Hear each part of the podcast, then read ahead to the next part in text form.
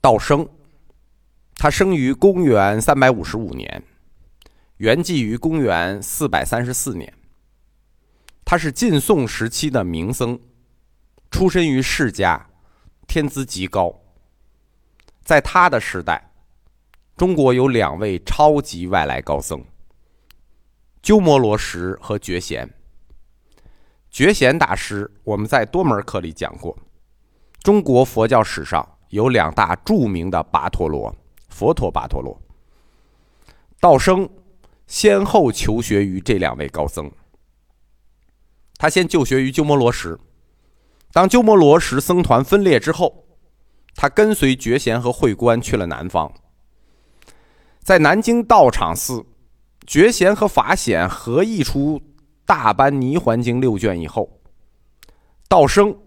就发现了这部经书中的一个逻辑矛盾。《大般泥环经》中五十四次提到一禅体，就是那个大恶人。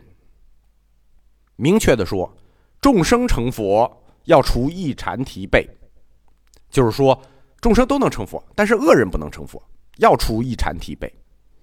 但是又五次开了口子。在经中提到，一切众生皆有佛性。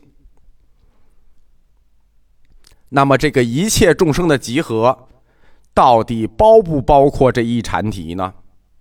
一切众生里包不包括坏人？道生大师基于大乘教的理论，展开了一段极其精彩的推理。首先，什么叫成佛？从小乘教的角度讲，打断十二因缘的生死链条，打断十二因缘的流转，从此不回，成阿罗汉果。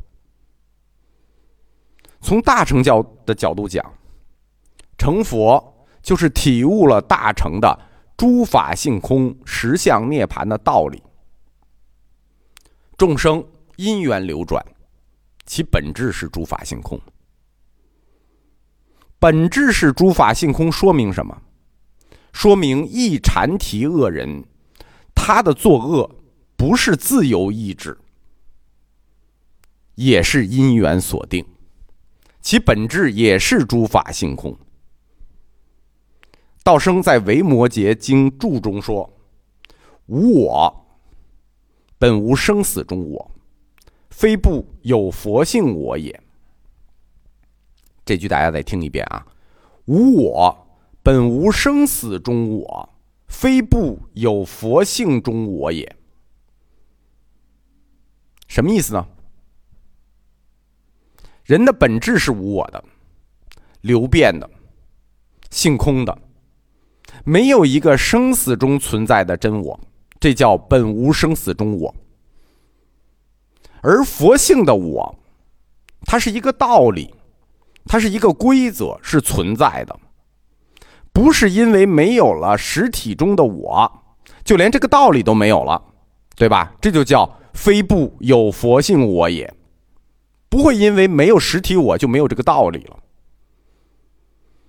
道生清楚的意识到，成佛是一个理论超越，而不是一个实体变化，它是理论上的超越。你不要把它形而下到实体上的变化上去，在理论的超越上，众生和一禅体没有区别，完美。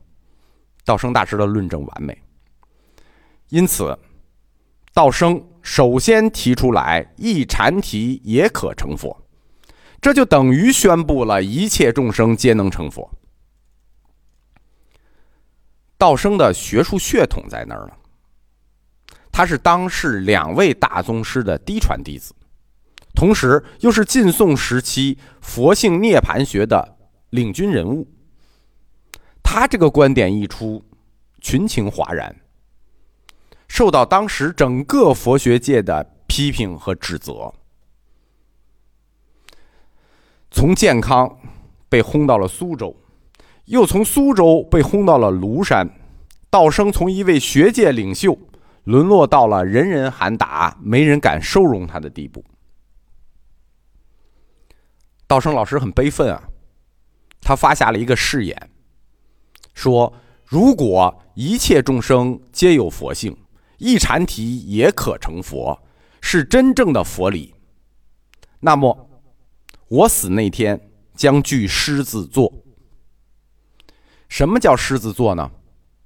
就是讲法的法坛，于狮子座上讲法，比喻为狮子吼。道生老师发出的这不是一个一般的誓言，就是说，如果一切众生皆能成佛，那么我死那天就死在狮子座上。这不是一般誓言，这跟窦娥冤发的那个六月飞雪性质是一样的。这种誓言，在宗教学中有一个专门的名字，叫真理行为 （act of truth）。act of truth 即真理行为。是一个普遍普遍的宗教信念，不光是佛教啊，包括基督教、伊斯兰教，它都有同一观念，就是相信真理是具有神力的，它能够创造奇迹。只要人能遵从真理去践行自己的信念，并且正式宣说，当真正的这个行为完成，所发的誓言就会实现。出现常人认为无法想象的奇迹。真理行为的公式就是 act of truth 的公式是：如果我说的是实话，那么将让什么什么事件发生，将让什么什么发生。这就是真理行为的公式。公元四百二十二年，北凉昙无谶译出了全本的《大般涅盘经》。又十年。传至健康。道生大师提出的一切众生皆有佛性，一禅体也可成佛，得到了印证。南朝学僧轰动，原来这真的是佛说啊！公元四百三十四年，南朝宋元嘉十一年，道生大师在庐山精舍生法座，讲解《涅盘经》，讲毕。